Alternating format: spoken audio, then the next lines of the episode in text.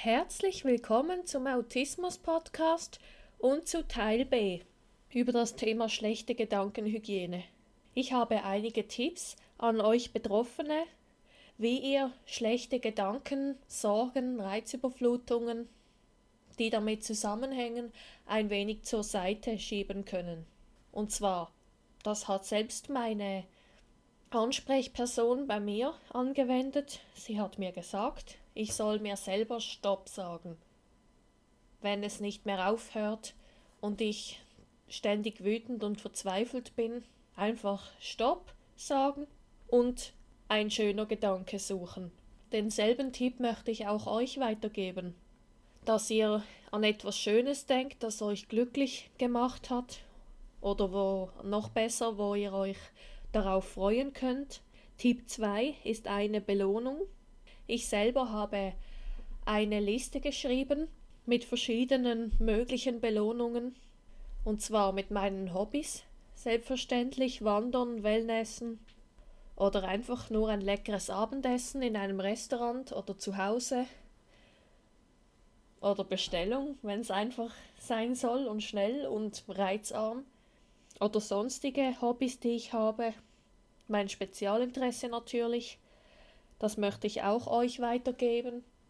Setzt euch mal hin, nehmt einen Stift zur Hand, einen Notizblock oder euer Tagebuch und überlegt in Ruhe, was hat euch besonders gut getan und würdet ihr gerne mehrmals wiederholen. Dann Punkt für Punkt aufschreiben und wenn dann wieder so eine Zeit kommt, wo sehr anspruchsvoll ist, anstrengend, für eine schlechte Gedankenhygiene sorgt und ihr denkt oh, zum Beispiel auch schon negativ voraus, oh nein, nächste Woche so viel, was, worauf ich gar keine Lust habe, dann schaut euch diese Liste an und plant noch etwas Schönes für diesen Abend oder für den nächsten Tag. Wenn es jetzt um die Ziele geht, Ihr plant etwas, aber es besteht die Gefahr, dass Ziele nicht erreicht werden können. Es besteht ein Risiko, würde ich euch raten, macht lieber kleinere Ziele, die ihr auf jeden Fall erreichen könnt.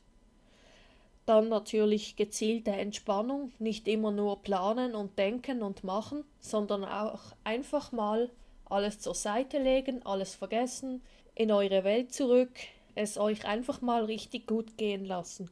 Und wenn ihr die ganze Zeit gereizt seid und eure Mitmenschen verstehen nicht warum und ihr könnt euch eventuell verbal nicht so gut ausdrücken, dann überlegt euch doch mal ein Zeichen mit den Händen, zum Beispiel zwei Finger oder eine Faust oder wenn ihr gut zeichnen könnt, zum Beispiel ein Ausrufezeichen malen und hochhalten. Heute bin ich gereizt, lass mich in Ruhe.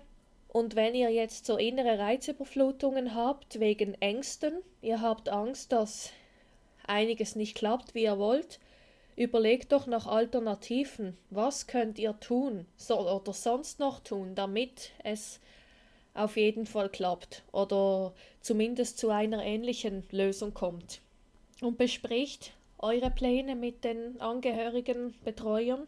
Und ganz, ganz wichtig, bleibt euren Zielen und Träumen treu. Also nicht aufgeben.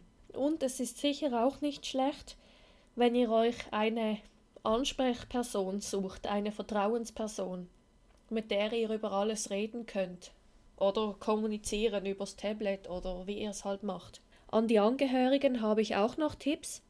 Und zwar macht doch mit euren autistischen Familienmitgliedern etwas ab, wo sie sich mitteilen können, ebenso ein Zeichen, dass sie gerade in diesem Zustand sind. Und wenn dies nicht so gut möglich ist, kann ich euch empfehlen, dass ihr ein kleines Notizbuch habt. Diesen Tipp habe ich jetzt sicher schon ein paar Mal gegeben, aber der ist immer gut, denke ich mal und dass ihr dann euch, wenn die Situation eskaliert oder euer autistisches Familienmitglied ist gerade sehr gereizt, gibt schroffe Antworten oder zieht sich zurück und ihr könnt euch nicht erklären, warum, dann überlegt doch mal in Ruhe, was ist vorher passiert, wann hat das angefangen dass ihr das vielleicht jedes Mal macht und irgendwann kommt ja wohl etwas zusammen, dann findet ihr Gründe, woran es liegen könnte. Und sucht auch ihr euch eine Vertrauensperson. Ein anderer Tipp, vielleicht könnt ihr es mal mit Ablenkung versuchen.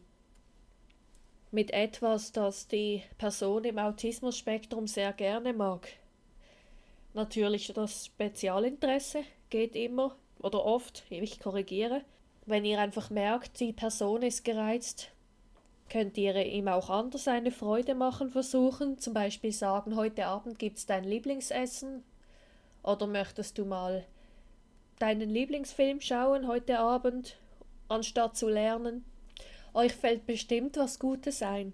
Und was auch immer gut ist, Kontakt aufnehmen zu einem Autismuscoach und mit ihm oder ihr die Situation besprechen was ist gerade aktuell, welche Auslöser gibt es, ob sie Tipps haben für euch und wie ihr zusammen weitermacht. Aber Achtung, wenn es um eine Änderung geht im Leben der autistischen Person, dann muss die selbstverständlich mitsprechen können oder mindestens informiert.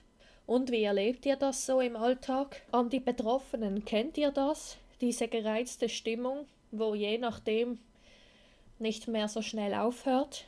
Aufgrund dieser Punkte, die ich aufgezählt habe, und an die Angehörigen kennt ihr das, dass eures autistische Familienmitglied manchmal einfach gereizt ist und ihr könnt doch nicht erklären, warum. Es würde mich interessieren, vielleicht mögt ihr mir eine Antwort geben. Für Rückmeldungen, Fragen etc. könnt ihr mir gerne eine Mail schreiben an fragen at autismus.live und meine Webseite findet ihr auf autismus.live. Und denkt immer daran, wenn man will, kann man alles schaffen.